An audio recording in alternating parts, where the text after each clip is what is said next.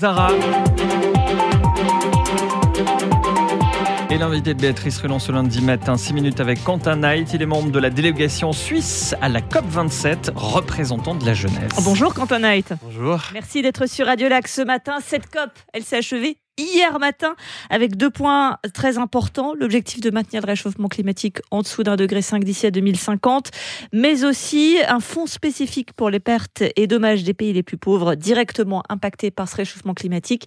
La question évidemment qu'on se pose, c'est échec ou réussite pour cette euh, COP 27 alors, euh, je pense que c'est un, un, résultat nuancé, enfin qu'il faut nuancer. Euh, il y, a, y, a, une progression qui s'est faite, en tout cas, enfin dans le sens vous venez de citer ces deux objectifs, c'est euh, une progression, enfin dans le sens euh, euh surtout à la, la, question des 1,5 degrés, ça c'est quelque chose de très important que ça a pu être maintenu.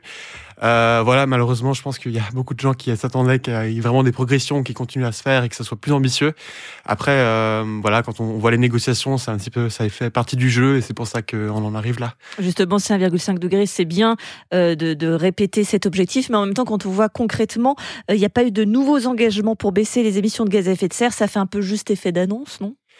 Oui, euh, euh, après, ce qui est important, c'est qu'en début de, de COP. Je vous dis, je vais maigrir, mais je vais continuer de manger des pains au chocolat tous les matins, oui, je ne maigrirai pas. Non, mais c'est vrai, mais après, euh, c'est vrai qu'en début de COP, il y avait quand même cette peur, en fait, que le, le cet objectif-là ne soit pas maintenu. Alors, en fait, euh, pour beaucoup de personnes, ça peut paraître, euh, ça fait effet d'annonce, mais c'est quand même, on a quand même réussi à maintenir cet objectif politique. C'est quelque chose de très important. Après aussi pour les pays euh, du, du, notamment du sud, les pays en développement, la, la question de, de loss and damage, les, les, financements en fait pour euh, les pertes et dommages à l'étranger, ça c'est quand même quelque chose de très positif, enfin pour eux en tout cas. Donc il y a eu quand même euh, une progression dans ce sens-là, mais c'est pas de la mitigation en tant que tel. Quand on a été vous, vous avez participé à cette COP 27. C'est comment de l'intérieur une COP 27 alors c'est extrêmement complexe. C'est vous savez, il y, a, différentes zones. Il y a des zones de négociation, il y a des pavillons avec des, pays qui, qui, expliquent ce qu'ils font euh, dans leur, dans leur pays. Il y a des conférences en même temps. Alors, ça prend quelques jours pour s'adapter. En fait, il y a beaucoup de choses qui se passent, beaucoup de gens à rencontrer, des, des événements tout le temps en fait. Alors vous étiez spé spécifiquement Quentin Knight, Youth Delegate for Climate, membre de la délégation suisse. C'est quoi Youth Delegate for Climate? Alors en tant que tel, donc c'est un, un, partenariat en fait, euh, un mandat qui a été créé dans le dans un contexte de partenariat entre l'Office fédéral de l'environnement et le Conseil suisse des activités de jeunesse. Et euh, l'idée en fait, c'est d'avoir un représentant de la jeunesse dans la délégation, comme ça se fait pour de nombreux autres pays, enfin qui ont des programmes même euh, plus développés que nous en Suisse. Et euh, donc l'idée, c'est de vraiment avoir un, un, représentant euh, qui représente la jeunesse suisse. Vous étiez donc le, la voix de la jeunesse suisse à la COP 27. Une sacrée responsabilité sur les épaules, ça dites-moi.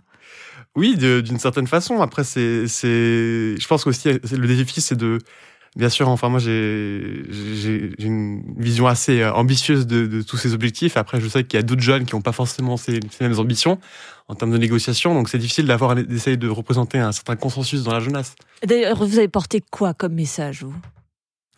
Alors, je pense qu'en tant que tel, il y avait beaucoup de, jeunes représentants de d'autres délégations. C'était vraiment l'importance de l'inclusion de la jeunesse dans les négociations. Parce que voilà, en fait, on est les, on est les futurs décideurs, on est les, décideurs de demain on va aussi, on est aussi la, une génération qui va bah, vivre avec les conséquences du réchauffement climatique. Et donc, c'est important en fait que nous on soit vraiment représentés dans ces négociations, qu'on qu participe et que on, voilà que notre notre voix soit prise en compte. Justement, vous avez été invité, c'est très bien, mais est-ce que vous avez vraiment l'impression que vous avez réussi à faire porter votre message auprès des grands? Alors je pense que, bah, vous savez, cette année, il y avait quand même une, une, énorme progression en termes de représentation de la jeunesse. Il y avait un pavillon jeune, pavillon euh, jeune représentant en fait euh, à la COP qui est un énorme progrès par rapport aux autres COP où il n'y avait pas ce pavillon. Donc, j'aurais tendance à dire que je suis, euh, voilà, je suis, euh, je suis, une personne dans un, dans un processus où on va de plus en plus prendre en considération le, point de vue de la jeunesse, mais voilà, il y a encore beaucoup de chemin à faire et enfin aussi pour qu'on participe vraiment aux négociations et qu'on ait vraiment un, rôle majeur à jouer. Je pense qu'il y a encore de la, route à faire. Vous avez également participé à des séances avec euh, Simonetta Sommaruga, euh, la future ex-conseillère fédérale qui est chargée de ces questions-là. Vous avez l'impression justement d'avoir été euh, entendu par Simonetta Sommaruga? Alors j'étais, euh, je, je, pense que j'étais, euh, j'étais vraiment, euh, on a eu une discussion très agréable. Enfin, je pensais que vous avez joué du piano avec elle. non, non, je n'ai pas joué du piano avec elle, mais je trouvais qu'elle était vraiment très à l'écoute. Elle était très à l'écoute et qu'elle avait vraiment, ça se voyait qu'elle avait envie de parler avec nous. Ça, c'était vraiment une bonne chose. Alors bien sûr, elle était très pressée par le temps parce que elle devait négocier avec d'autres ministres en même temps. elle devait participer à beaucoup de réunions, mais elle était là, elle nous a quand même écouté pendant, je pense, 45 minutes. Donc, elle a quand même pris pas mal de temps avec nous. Alors après, euh, voilà, on s'attendait un petit peu aux réponses qu'elle nous a données, mais. vous lui demandiez quoi?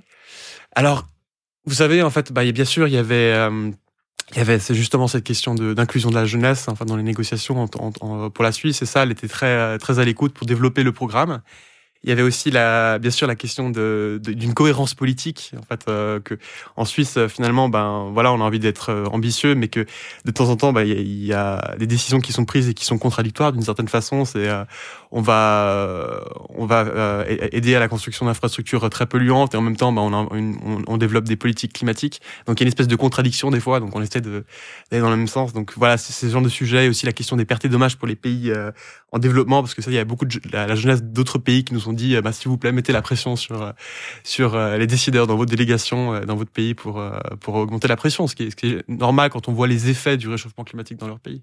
Pour terminer, Quentin Knight, après une, telle expérience, après avoir justement côtoyé ces jeunes de tous les pays, vu les, conséquences directes de ce réchauffement climatique, pour vous, j'ai envie de dire que la suite, c'est quoi? C'est il faut agir absolument? Euh, il faut agir absolument. Enfin, on est. Euh, je pense que je pense que beaucoup de personnes ont de la peine à se rendre compte dans la dans la situation dans laquelle on est actuellement. Euh, la situation euh, malheureusement s'empire parce que les, les émissions continuent à augmenter.